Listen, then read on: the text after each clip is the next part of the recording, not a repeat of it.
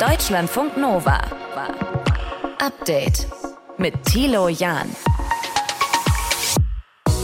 Wir zoomen heute auf zwei besondere Orte in Deutschland. Zum einen das Cottbusser Tor in Berlin. Ich glaube, die beiden Worte Heimat und äh, Hassliebe treffen es wahrscheinlich am besten. Mhm. Also es gibt irgendwie einerseits da wahnsinnig nette und auch gute Restaurants, Bars, die Szene irgendwie trifft sich und Gleichzeitig aber äh, hat man, wenn man über den Platz geht, tagsüber, aber auch dann am späten Abend, sieht man doch, glaube ich, eine große Verwahrlosung. Der Journalist Julius Betschka über den Kotti. Heute wurde dort in einem Hochhaus eine neue Polizeiwache eröffnet. Warum dagegen Hunderte protestiert haben und was diesen Platz so typisch Berlin macht, das hören wir heute von ihm. Und der zweite Ort, der wahrscheinlich bald in allen Reiseempfehlungen noch stärker vorkommt, ist Halle an der Saale, Sachsen-Anhalt. Dort soll mit viel Geld das Wissenschaft wissenschaftliche Megazentrum Deutschlands entstehen. Den Bürgermeister von Halle an der Saale, Eckbert Geier, den freut's. Wir sind da alle überglücklich. Ich kann das, ich kann das überhaupt noch nicht in Worte fassen. Überglücklich und wir freuen uns außerordentlich, dass äh, die Jury uns äh, das Vertrauen äh, ausspricht, äh, Sitz statt des Zukunftszentrums zu sein. Was bedeutet das eigentlich? Ein Zukunftszentrum? Was passiert dort und wie finden die Menschen in Halle das? Das hört ihr heute in diesem Podcast. Deutschlandfunk Nova. In Leipzig oder Frankfurt an der Oder, da hatte man schon gehofft, dass es was wird, aber Halle an der Saale ist es dann geworden. Dort soll bald das sogenannte Zukunftszentrum für deutsche Einheit und europäische Transformation entstehen.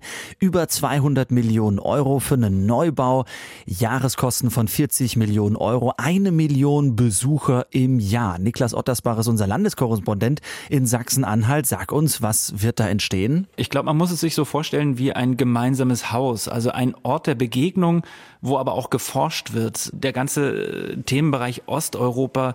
Was hat eigentlich dieser Bereich zwischen Russland und Deutschland, Ukraine, Polen und so weiter? Was hat das eigentlich mit unserer Geschichte zu tun? Ne? Und das ist das eine, aber auch die Transformation der Nachwendezeit, dass das mal aufgearbeitet wird. Ich glaube, das ist schon ein guter Ansatz, dem Ganzen mal ein Gebäude zu geben. Also äh, eine Begegnungsstätte im, im besten Sinne, wo eben auch geforscht wird. Aber 2028 soll das Ganze erst fertig sein. Also ein bisschen Zeit ist noch, um die Ideen des Bundes, dafür, der ist ja dafür zuständig, zu konkretisieren. Also, äh, wir halten nochmal fest, Zukunftszentrum für deutsche Einheit und europäische Transformation, das steht ja da drauf. Und wenn ich das richtig verstehe, dann soll man sich eben begegnen, ein bisschen über die Geschichte äh, sprechen und forschen. Und das ist dann quasi der Zukunftsansatz, dass man dann sagt, okay, das, was jetzt passiert, die Krisen äh, dieser Welt, vielleicht kann man da irgendwas aus der deutschen Einheit lernen, ja? Ja, und ich glaube, der Blick nur auf Deutschland wäre zu wenig. Das wäre eine Nabelschau. Ich äh, habe jetzt noch Basel Kerski im Ohr vom Europäischen Solidarność-Zentrum in Danzig Danzig. Basil Kerski hat gesagt,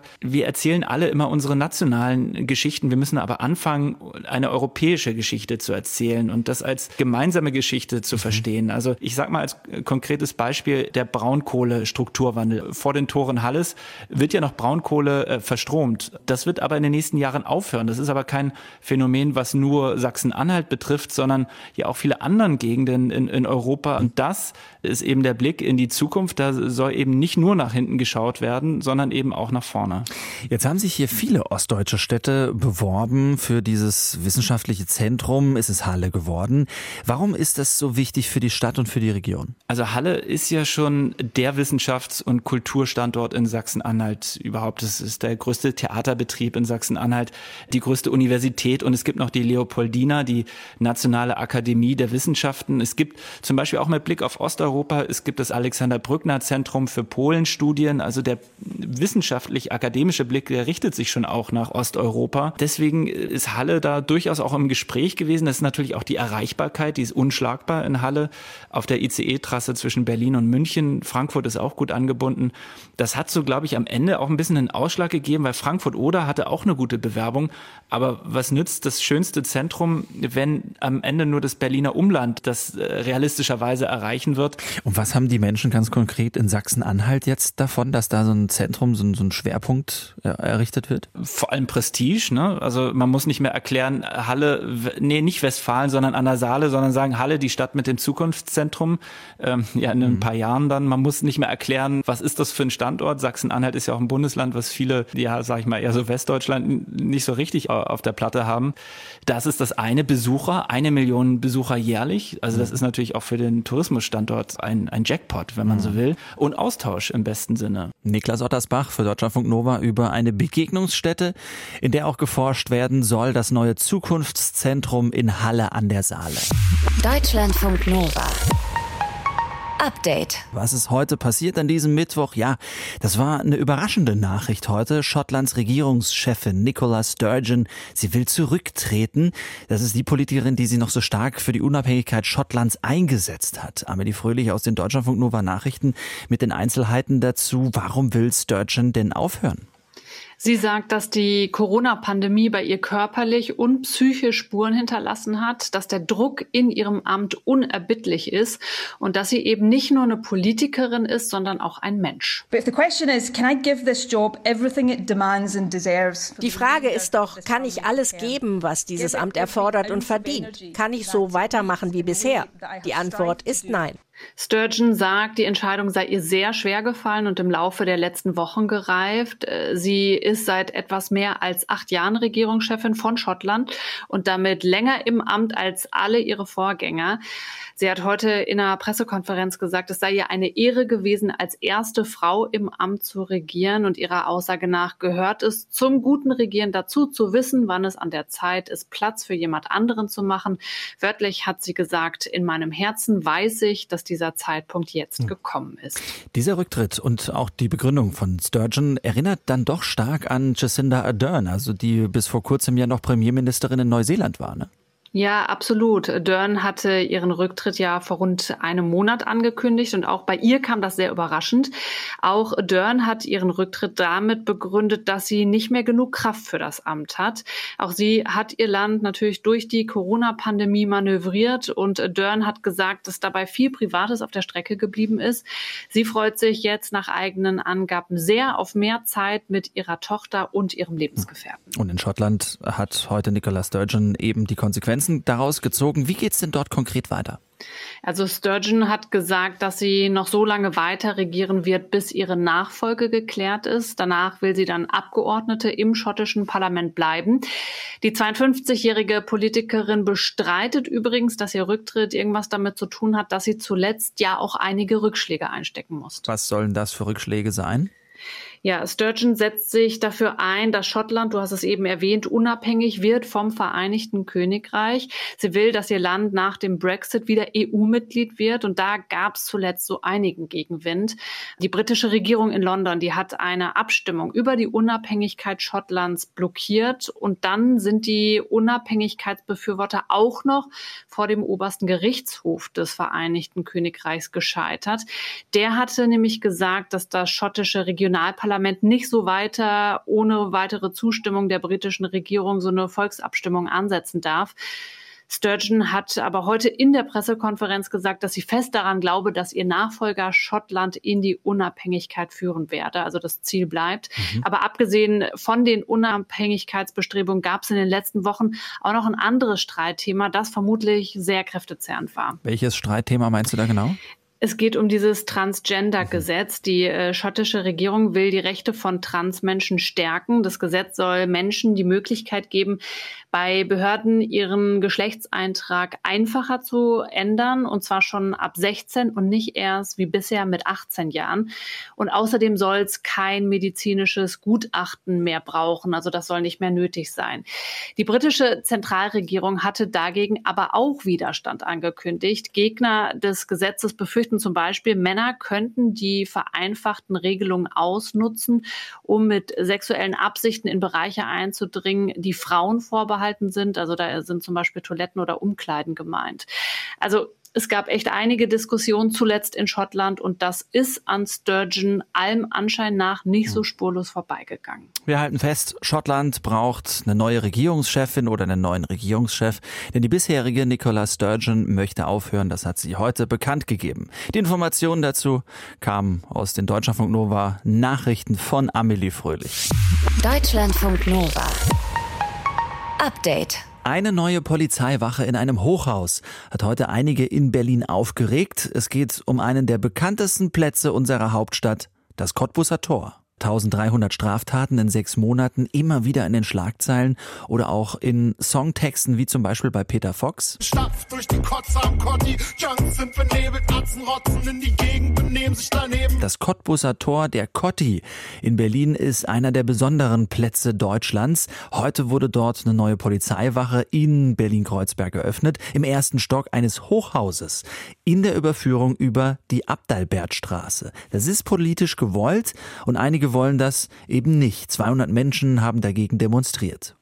Was macht diesen Fleck so besonders? Sprechen wir drüber mit Julius Betschka, Leiter des Ressorts Landespolitik beim Tagesspiegel. Hallo Julius. Ich freue mich da zu sein. Wie ist dein, wie ist das Verhältnis der Berlinerinnen und Berliner zum Kotti? Ich glaube, die beiden Worte Heimat und äh, Hassliebe treffen es wahrscheinlich am besten. Mhm. Also es gibt irgendwie einerseits da wahnsinnig nette und auch gute Restaurants, Bars, die Szene irgendwie trifft sich und Gleichzeitig aber äh, hat man, wenn man über den Platz geht, tagsüber, aber auch dann am späten Abend, sieht man doch, glaube ich, eine große Verwahrlosung eben. Also der Platz wirkt äh, ja grau und dreckig und es gibt einfach tatsächlich wahnsinnig viel Kriminalität, Drogenkriminalität und ich würde mal sagen, wahrscheinlich entspricht kaum ein Ort so sehr dem Klischee, was mancher Berlin-Hasser, sage ich mal, von mhm. dieser Stadt hat, so sehr wie dieser. Also ähnlich vielleicht wie so das Bahnhofsviertel in Frankfurt mhm. das ist. Aber meidet man den Platz denn als, als Berlinerin, als Berliner oder wie geht man damit um? Ich glaube, das ist bei jungen Leuten schon eher ein beliebter Platz. Also ich sage mal, ich bin 31, in meiner Altersgruppe geht man da, glaube ich, schon eher hin, aber ähm, ältere Leute gehen da, glaube ich, nicht so gerne hin. Und das hat auch durchaus Gründe. Also es gab, äh, glaube ich, im letzten Jahr 280 schwere, teils schwere Körperverletzungen da. Also fast jeden Tag gibt es da Gewalttaten. Und ich glaube, das ist jetzt kein Ort, wo man sich mal auf eine Bank setzt und äh, mhm. Zeitung liest. Ähm, da will man dann eigentlich schnell wieder weg. Also ähm, es ist eher ein Ort, an dem man ankommt, um sich dann in die umliegenden Straßen, in Bars oder Restaurants zu verkriechen. Mhm. Also Drehkreuz-mäßig. Warum wollen Leute, wenn es so kriminell dort ist, dann nicht, dass die Polizei da dauerhaft einzieht? Denn es gab ja heute den Protest unter anderem vom Bündnis Cotti für alle, die gesagt haben, nee, ist falsch, dass die Polizei hier ins Hochhaus zieht. Genau, also es geht vor allen Dingen um den Standort, das ist ganz wichtig, also dass da überhaupt keine Polizei hinkommt, das wollen wirklich nur ganz wenige. Und die Kritik dieses Bündnisses ist vor allen Dingen, dass das eben wahnsinnig viel Geld kostet. Also die Wache kostet 3,2 Millionen Euro inzwischen, sollte ursprünglich mal halb so teuer sein.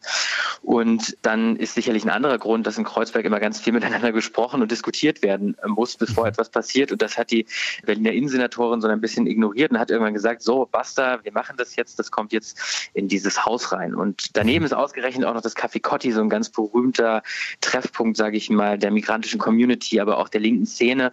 Und die fühlen sich natürlich durch die Polizisten äh, quasi in, ja nicht mal Ruf, sondern Redelautstärke weiter, äh, mhm. fühlen die sich natürlich irgendwie provoziert. Mhm. Ich glaube, das gehört schon auch so ein bisschen quasi zur Wahrheit dazu. Aber wenn das der Vibe von einigen in Kreuzberg sein sollte, dass man miteinander spricht und Probleme vielleicht so löst, warum schafft man es dann nicht trotzdem irgendwie für Sicherheit zu sorgen auf diesem Platz? Ich glaube, die Probleme sind ganz vielfältig. Also man kann jetzt nicht sagen, da ist irgendwie ein Clan, mit dem man nur mal reden müsste oder wo die Polizei nur mal den äh, Clan-Boss festnehmen müsste und dann wäre das mhm. Problem gelöst, sondern du hast das Wort gerade selbst schon genannt. Es ist so ein, so ein Umschlagbahnhof und das mhm. vor allen Dingen auch eben für Drogenkriminalität. Und man hat den Görlitzer Park nebenan, auch von da schwappen quasi so kleine Drogendealer dann rüber. Man hat gleichzeitig so eine Partyszene, ähm, wo es dann abends eben oft ja, alkoholisierte Menschen gibt, die irgendwie aufeinandertreffen. Also äh, die Problemlage ist so vielfältig, dass man da, glaube ich, ganz schwer mit ja, ein bisschen reden oder mhm. mit einem Polizeiauto mehr ähm, äh, dieses Problem endgültig lösen könnte. Und was sagen die Menschen, die dort wohnen? Wie, wie fühlen die sich?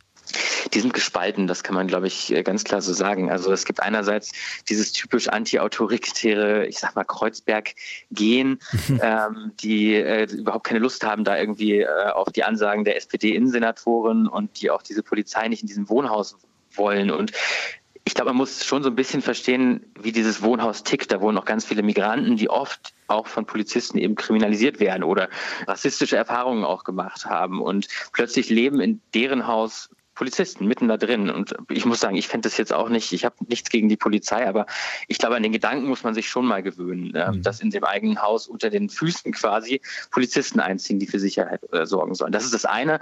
Andersrum, ich war neulich da, äh, auch mal bei einer Vorabbesichtigung quasi, gibt es schon auch einen großen Willen zur Veränderung bei ganz vielen. Ich habe da so einen Nachbarn getroffen, der eben auch in diesem Haus lebte und der sagte, er hat sich einen Baseballschläger gekauft. Ne? Also das ist ein ganz normaler Bankkaufmann und äh, dem wurde aber schon zweimal ähm, die Tür eingebrochen oder in seinem Gang äh, wurde irgendwie die Tür eingebrochen. Mhm. Und das zeigt schon, dass irgendwie das unvermeidlich ist, dass sich da etwas ändert. Und zur Not, jetzt sind ja die Tatsachen geschaffen, mhm. auch gegen den Willen einiger Urkreuzberger. Ja, die Tatsache ist, dass am Cottbusser Tor heute eine Polizeiwache eröffnet wurde, eben unter Protest einiger, die äh, dort leben und aus dem Kiez kommen. Julius Betschka, Leiter des Ressorts Landespolitik beim Tagesspiegel, war das hier in Deutschlandfunk Nova. Danke, Julius. Vielen Dank, dass ich da sein konnte. Bis dann. Deutschlandfunk Nova. Nova. Update. Tja, brauchen wir in Deutschland einen verpflichtenden Wehr- und Sozialdienst? Hm, diese Debatte läuft ja gerade auch angesichts des Ukraine-Kriegs. Boris Pistorius von der SPD, unser Bundesverteidigungsminister, der hat sich jetzt für eine allgemeine Dienstpflicht ausgesprochen. Und zwar so eine, die Katastrophenschutz, Rettungsdienste und die Bundeswehr eben stärken soll und einbezieht. Er sieht gute Argumente dafür bei der Debatte darüber. Der will aber auch die mit einbeziehen, die es dann betrifft, also vor allem allem Jüngere. Doch wie sehen die das eigentlich? Wie seht ihr das? Deutschlandfunk Nova Reporterin Kerstin Gallmeier hat mal nachgefragt. Stellt euch vor, ihr könnt nach der Schule nicht direkt mit eurem Studium, eurer Ausbildung oder vielleicht Work and Travel loslegen, sondern ihr müsst erst ein Jahr bei der Bundeswehr Dienst leisten. Oder ihr arbeitet bei einem Rettungsdienst oder in einer anderen sozialen Einrichtung. An sich finde ich das schon ganz sinnvoll, auch wenn es verpflichtend wäre, ja. Mein Thomas, der im fünften Semester Pharmazie in Saarbrücken Saarbrücken studiert und gerade aus der Mensa kommt. Man hört ja oft von Eltern oder sowas, dass sie damals in ihrer Jugendzeit oder halt in ihrer jungen Erwachsenenzeit halt diese Dienstpflicht hatten oder ihre Wehrpflicht damals oder halt äh, Zivildienst und das fand ich eigentlich ganz sinnvoll, gerade in so sozialen Berufen. Also ja, so ein Pflichtdienst, den gab es schon mal, bis Wehrpflicht und Zivildienst 2011 unter dem damaligen Verteidigungsminister zu Gutenberg quasi abgeschafft wurden. Wer jetzt noch zur Bundeswehr geht oder ein FSJ macht, macht das freiwillig. Doch Verpflichtung wirkt besser als Freiwilligkeit. Das sieht Thomas Kommilitone, ebenfalls ein Thomas, genauso. Also das Verpflichten wird da schon auch eher nochmal wirklich aushelfen, dass man es auch macht, weil ja, man sagt ja immer, man kann es ja machen, aber so wirklich machen tun es ja dann die wenigsten. Eine Frau, die da eine ganz andere Meinung hat, ist Franka Parianen. Da bleibt einem schon ein bisschen die Spucke weg, wenn man das so hört. Die Psychologin hat sich für ihr aktuelles Buch gerade ziemlich intensiv damit beschäftigt, wie junge Menschen auf die Zukunft schauen. Und sie findet, wie wir gehört haben, die Debatte, die Bundesverteidigungsminister Pistorius jetzt angestoßen hat, ziemlich fehl am Platz. Also, dass wir gerade eine Generation haben, die Zukunftsängste hat wie kaum eine andere. Wir haben im Moment eine Situation, wo sich tatsächlich mehr junge Menschen in die Vergangenheit zurückwünschen, erstmals, als in der Zukunft leben wollen. Und in dieser Situation jetzt zu sagen, was wir brauchen, ist, dass diese Leute sich jetzt noch mehr aufopfern und dass wir denen jetzt noch mehr vorschreiben, was sie mit ihrem Leben machen wollen. Hinter dem Vorschlag einer Dienstpflicht könnte man ja auch diesen Gedankengang vermuten. Junge Menschen engagieren sich zu wenig für die Gemeinschaft, deshalb muss man sie dazu verdonnern. Doch das stimmt ganz und gar nicht, meint die Psychologin Franka Parianen. Es ist ja überhaupt nicht so, dass die jungen Leute sich nicht einbringen oder engagieren wollen, sondern die sind tatsächlich immer an vorderster Front, wenn es um Freiwillige geht. Also bei Freiwilligendiensten jetzt Ukraine-Hilfe 2015 und so, da waren gerade immer junge Leute ganz viel mit dabei. Also es ist eigentlich nicht so, dass sie dazu gezwungen werden müssten, engagieren. Der Zwang wäre das eine, aber Medizinstudentin Jennifer hat noch eine andere Sorge. Ich habe eher Angst, dass dann fürs soziale Jahr die Schüler, die dann arbeiten müssen, dann halt irgendwie sag ich mal, ein bisschen ausgenutzt werden. So im Sinne, dass man zum Beispiel nicht den Pflegernotstand oder sowas dann halt, sag ich mal, löst. Ich habe ein FSJ gemacht und es hat Spaß gemacht, aber ich habe Teile Arbeit geleistet, wo ich nicht qualifiziert war. Doch wie sehen eigentlich die das, die ja von so einer Dienstpflicht profitieren würden? Zum Beispiel der Malteser Hilfsdienst. Anruf bei Pressesprecher Klaus Wallraff. Wir Malteser sind dafür, dass erstmal alle Möglichkeiten des freiwilligen Engagements ausgeschöpft werden. Wenn junge Menschen sich entscheiden, sich für die Gemeinschaft einzusetzen, dann ist die Motivation einfach ganz toll und das bringt auch ein gutes Ergebnis hervor. Und genau die Motivation ist hier ein entscheidender Faktor, meint Psychologin Franka Parianen. Macht man damit nicht eigentlich diese intrinsische Motivation noch stärker kaputt? Weil intrinsische Motivation ist an sich der größte und wichtigste Antrieb, den wir haben. Und natürlich sind wir intrinsisch motivierter, wenn wir das Gefühl haben, dass wir einen positiven Einfluss haben auf die Welt und den Planeten. Und dann zu sagen, nee, wir wollen das aber noch stärker mit Zwang verbinden und dann mit einem Zwang, der sich nur an eine Generation richtet. Parianen findet, wenn man die Gemeinschaft stärken will, dann sollte man das eher durch Angebote machen. Aber für die Psychologin stellt sich auch diese Frage, ist es in der Welt, die wir uns geschaffen haben, überhaupt möglich, sich einzubringen? Kann man davon leben und seine Miete zahlen, sich sozial zu engagieren? Klar, das ist eher rhetorisch zu verstehen. Ein Lösungsansatz, den Franka Parian sieht, mehr Zeit für die Freiwilligkeit. Vielleicht das Modell vier Tage arbeiten, ein Tag für soziales Engagement, das auch finanziell gefördert werden könnte. Dann aber auch gern für alle. Deutschlandfunk Nova. Update. An dieser Stelle eine Triggerwarnung. Wir sprechen gleich über Katastrophen und wie wir schlimme Ereignisse wahrnehmen. Es werden Bilder und Situationen explizit äh, geschildert. Wenn ihr das nicht so gut haben könnt oder darauf reagiert, dann steppt einfach weiter. Ansonsten viel Spaß mit dem Gespräch.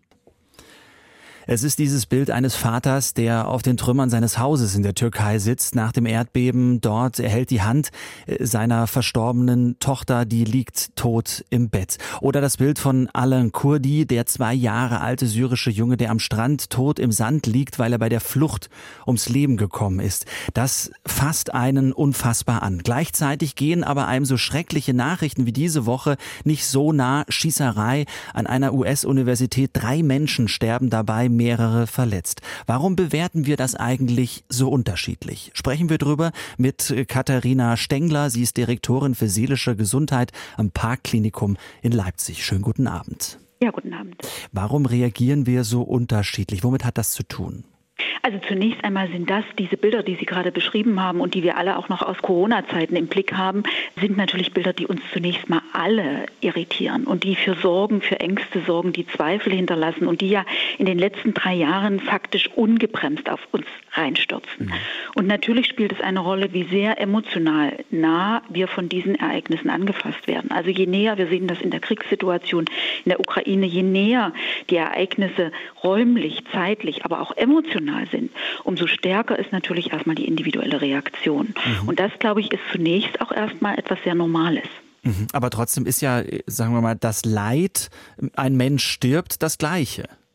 Das Leid ist in jedem Fall das gleiche. Und tatsächlich ist das ja so, wenn solche globalen Katastrophen sind, die auch, und wir sehen das jetzt, Sie haben einige Dinge aufgezählt, aber wir sehen in Neuseeland die Naturkatastrophe, mhm. wir sehen in der Türkei, das sind ja durchaus Entfernungen und trotzdem werden wir auch über diese Entfernung hinweg davon natürlich emotional berührt. Und auf der anderen Seite sehen wir aber, dass zum Beispiel eine Mutter, die selbst ein Kind hat, natürlich von einer Situation, die ein Kind betrifft, näher mhm. irritiert sein wird als von anderen Situationen. Das heißt, die mhm. emotionale Nähe, die räumliche Distanz, die zeitliche Nähe zu Ereignissen spielt für das individuelle Angefasstsein und emotionale Irritiertsein natürlich eine Rolle. Mhm. Aber auch so etwas wie persönliche Resilienz. Mhm. Wir haben Schutzfaktoren, wir haben Bewältigungsmechanismen, die individuell sehr unterschiedlich ausgeprägt sind und die uns in solchen Situationen natürlich auch unterschiedlich zur Verfügung mhm. stehen. Ja, lassen Sie uns noch mal kurz bei dieser Resilienz bleiben. Ich hatte nämlich auch die Vermutung, abgesehen von den Faktoren, die Sie sagen, wie Nähe und Zeit, dass man in gewisser Art und Weise auch das Gefühl haben kann, man ist abgestumpft, weil einen das vielleicht vielleicht nicht mehr so nahe geht? Das mag so sein, dass die Fülle der Ereignisse und die Fülle der leidvollen Erfahrungen, die an uns herangetragen werden und auch von außen durch die Medien, ja jeden Tag Bilder, Szenen, Geräusche und so weiter, dass das zu einer ja, Sättigung von Leid führen möge oder, oder kann. Mhm. Das ist dem ist aber nicht so. Menschen sind nach wie vor natürlich anrührbar und es ist eher eine Frage, wie sehr die eigene Struktur, die eigene Biografie dazu beigetragen hat, dass dann auch in sinnvolle und bewältigbare Kategorien zu packen. Mhm. Also selbst nicht Ängste zu entwickeln, die dann in psychisches Kranksein und so weiter übergehen. Ja, Sie sprechen das an. Das ist ja eine wahnsinnige Flut und man kann sie ja gar nicht so richtig kanalisieren. Ich kann mich ja gar nicht schützen. Ich sehe ja das Bild dieses Vaters, der äh, da auf den Trümmern sitzt. Also gibt es denn Mechanismen, wo man sagt, naja, die kann man umgehen, damit man da nicht reinschlittert? Also absolut. Und der erste Punkt oder der erste wichtige Rat ist ja überhaupt ein Feeling dafür zu entwickeln, dass diese Nachrichten, die jeden Tag auf uns einströmen, zu viel sein könnten. Also zu gucken, wie viel an Informationen, wie viel an Bildern nehme ich mir da überhaupt, also so eine Ist-Analyse zu machen. Dann zu gucken, okay, ich muss diese Kanäle, die auf mich einströmen, irgendwie reduzieren und vielleicht auf Mindestmaß ein oder zwei Nachrichteninformationen am Tag, die zu festen Zeiten am besten, früh und Nachmittag oder früh und Abend, also in meinem persönlichen Alltag einbauen und natürlich inhaltlich gucken. Es gibt ja auch sowas wie, also wir haben eine faktische Ungewissheit, wir können nicht alle Fakten aufnehmen und wir haben mhm. auch eine Ungewissheit der Information über unterschiedliche Kanäle. Also das zu dezimieren, das zu ordnen, zu sortieren und damit auch die Belastbarkeit und die Belastung einzugrenzen. Hm. Ja, und allen voran steht natürlich erstmal festzustellen, auf was man dann äh, reagiert. Äh, Thema Mental Health natürlich eine große Säule. Ganz lieben Dank fürs Gespräch. Katharina Stengler war das Direktorin für seelische Gesundheit am Parkklinikum in Leipzig. Ich wünsche Ihnen noch einen schönen Mittwochabend. Vielen Dank. Tschüss. Deutschlandfunk Nova. Update. Immer Montag bis Freitag auf deutschlandfunknova.de und überall, wo es Podcasts gibt. Deutschlandfunk Nova.